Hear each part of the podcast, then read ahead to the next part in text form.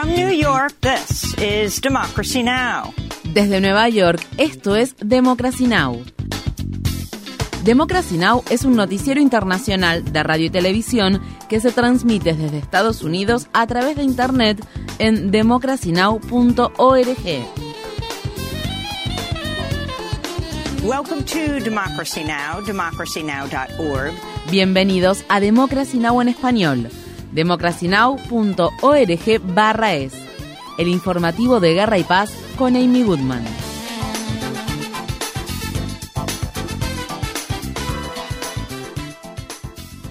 Los jefes de Estado de los 31 países miembros de la OTAN concluyeron la cumbre anual de la alianza que se celebró en Vilna, la capital de Lituania, y se comprometieron a respaldar a Ucrania en su guerra contra Rusia el tiempo que sea necesario. El presidente de Ucrania, Volodymyr Zelensky, se reunió este miércoles con el presidente de Estados Unidos, Joe Biden, al margen de la cumbre, un día después de que el presidente ucraniano calificara como sin precedentes y absurda la negativa de la OTAN a fijar un cronograma claro para la adhesión de Ucrania a la alianza militar. En resumen, en el momento en que termine la guerra, Ucrania será invitada definitivamente a unirse a la OTAN y se convertirá en miembro de la alianza.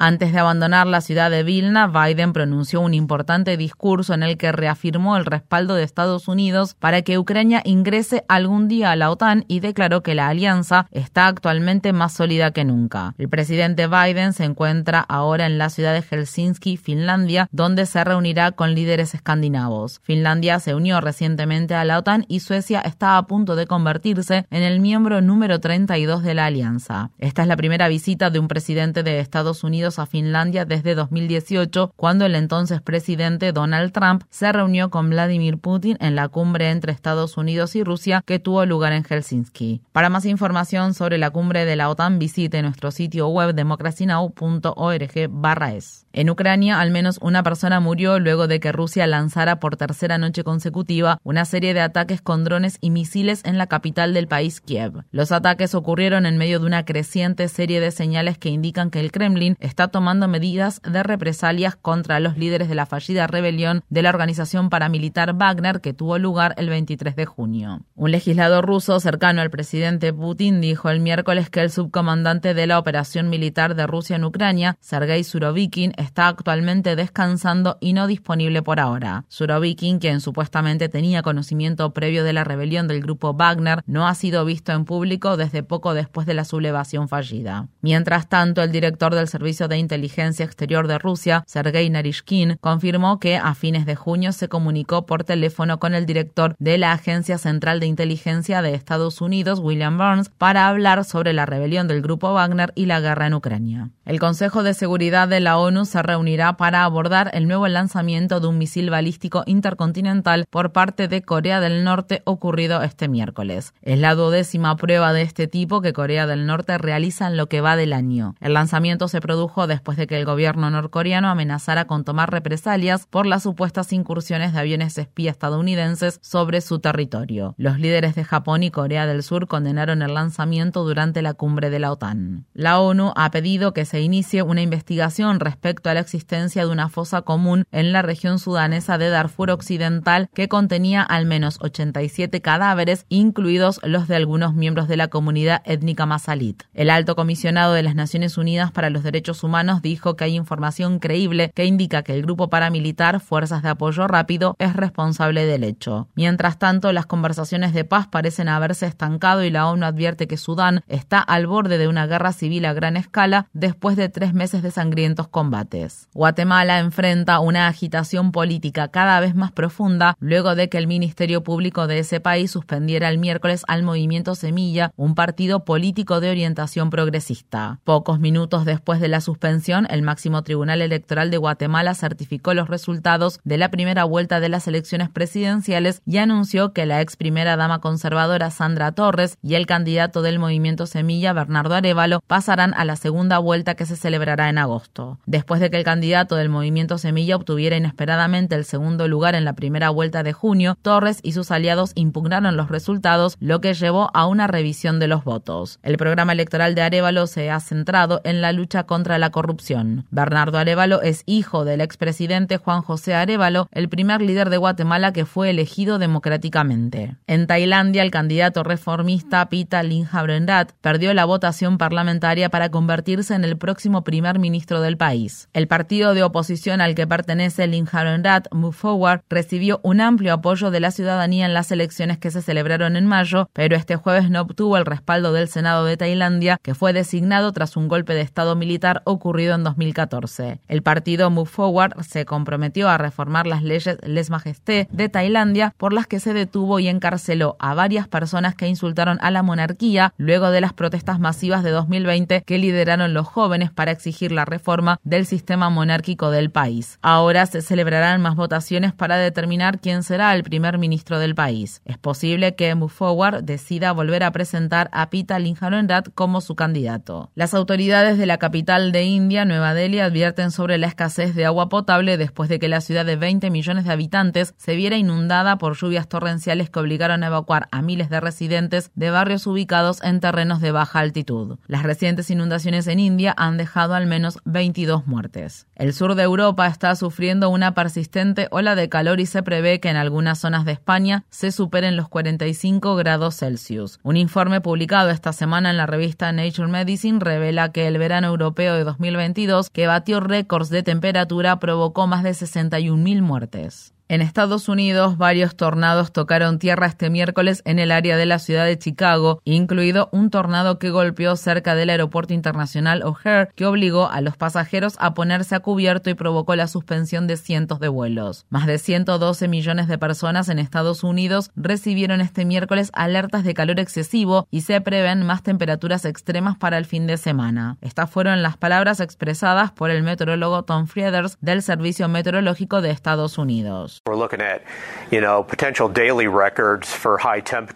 Es posible que se registren récords diarios de altas temperaturas en algunas zonas del país, como en el estado de California, al oeste, así como también en el estado de Arizona y en el oeste del estado de Texas.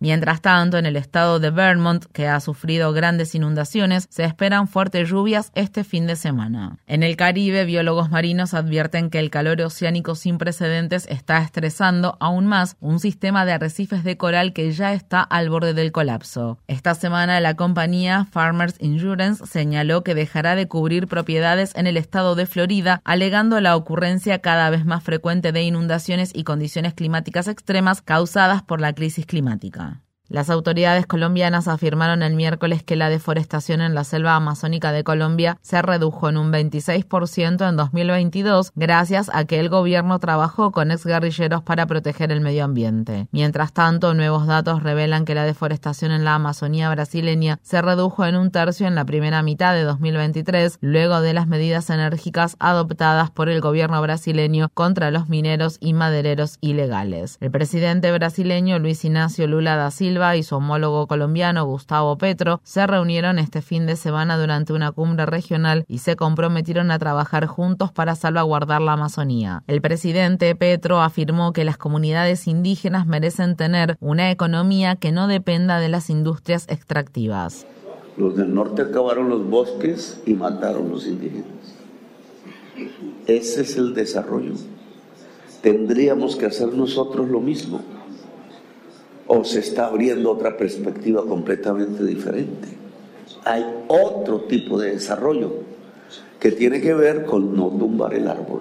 Un nuevo informe del periódico The Wall Street Journal revela que ATT, Verizon y otras compañías de telecomunicaciones ocultaron durante décadas los riesgos que sus cables telefónicos con plomo representan para los trabajadores y el medio ambiente. Las empresas no tomaron medidas para mitigar o monitorear los riesgos planteados por las extensas redes de cables a pesar de los informes internos que mostraban niveles peligrosamente altos de plomo en la sangre de los trabajadores. Al menos 2.000 cables cubiertos de plomo permanecen bajo el agua, en el suelo y en postes aéreos de diversas partes de Estados Unidos y se estima que esa cifra podría ser aún mucho mayor. En noticias relacionadas, la Agencia de Protección Ambiental de Estados Unidos propone límites más estrictos para el polvo de plomo procedente de hogares e instalaciones de cuidado infantil construidos antes de 1978. La nueva norma establecería que cualquier cantidad de polvo en pisos y marcos de ventanas con pintura a base de plomo sea considerada peligrosa y deba ser eliminada. Los bebés y los menores de corta edad son los más vulnerables a la exposición al plomo que puede causar daños en el cerebro y el sistema nervioso. Varios abogados que han tenido casos ante la Corte Suprema de Estados Unidos utilizaron la plataforma de pago en línea Venmo para enviar dinero a un importante asistente del juez Clarence Thomas. El periódico The Guardian reveló la noticia e informó que los pagos al asistente Rajan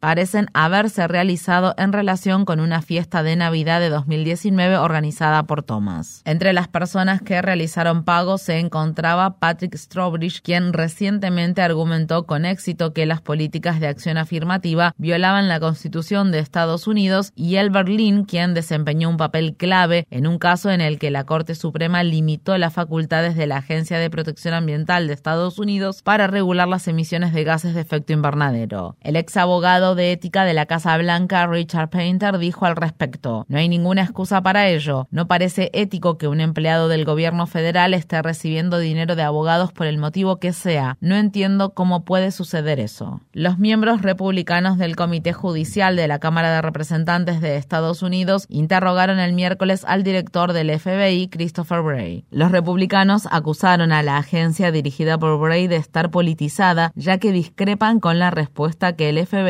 adoptó tras la insurrección del 6 de enero de 2021 en el Capitolio, así como con las investigaciones que llevó a cabo sobre Donald Trump, el presidente Biden y su familia, y también sobre el uso de la ley de vigilancia de inteligencia extranjera por parte de la agencia, entre otras cuestiones. Estas fueron las palabras expresadas por el director del FBI, Christopher Bray, durante un acalorado intercambio con la congresista del estado de Wyoming, Harry Heyman, quien acusó a Bray de utilizar al FBI como un arma contra los conservadores. Uh, la idea de que estoy predispuesto contra los conservadores me parece un poco descabellada, dado mis antecedentes personales. Christopher Bray es un republicano registrado que fue designado por el expresidente Trump. El sindicato que representa a más de 160.000 actores e intérpretes de Hollywood está a punto de declararse en huelga. Este jueves por la mañana un comité negociador del sindicato de actores de cine votó unánimemente a favor de recomendar una huelga luego de que fracasaran a último momento las conversaciones con un mediador federal destinadas a elaborar un nuevo contrato colectivo. La presidenta del sindicato, Fran Drescher, dijo en un comunicado. Las respuestas de la Alianza de Productores de Cine y Televisión a las propuestas más importantes del sindicato han sido insultantes y una falta de respeto a las enormes contribuciones que hemos hecho a esta industria. Los guionistas de Hollywood han estado en huelga desde el 2 de mayo. Joel Selner, una guionista que participó en las manifestaciones que se desarrollaron este miércoles en la ciudad californiana de Burbank, afirmó que una huelga de actores aumentará la presión sobre los grandes estudios cinematográficos. Si el sindicato de actores de cine se declara en huelga, los estudios perderán sus reality shows y concursos y realmente comenzarán a sentirlo, porque en este momento han hecho acopio de guiones y tienen algunos proyectos que creen que pueden hacer sin guionistas, pero realmente no pueden hacer nada si no cuentan con actores.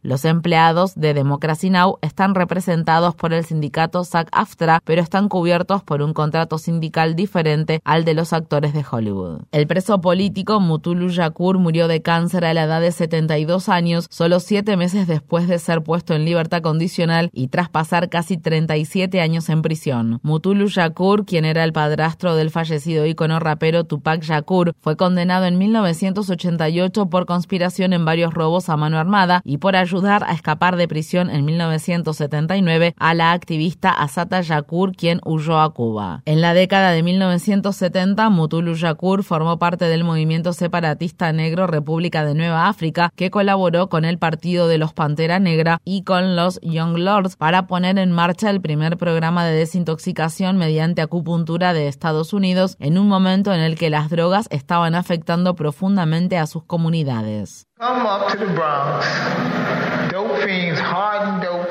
Las personas víctimas de las drogas venían al distrito del Bronx. Les masajeábamos las orejas, las manos y las piernas. Poníamos nuestros dedos en sus oídos o en diferentes puntos del cuerpo y hacíamos respiraciones profundas y se quedaban dormidos y relajados. Al día siguiente volvían para recibir el tratamiento. Desintoxicábamos a la gente de la heroína, la cocaína y la metadona con acupresión, mucho amor y compromiso. Esas fueron las palabras expresadas por Mutulu Yakur en Dope is Death, un documental dirigido por la cineasta Mia Donovan. Infórmate bien. Visita nuestra página web democracynow.org/es. Síguenos por las redes sociales de Facebook, Twitter, YouTube y SoundCloud por Democracy Now! es.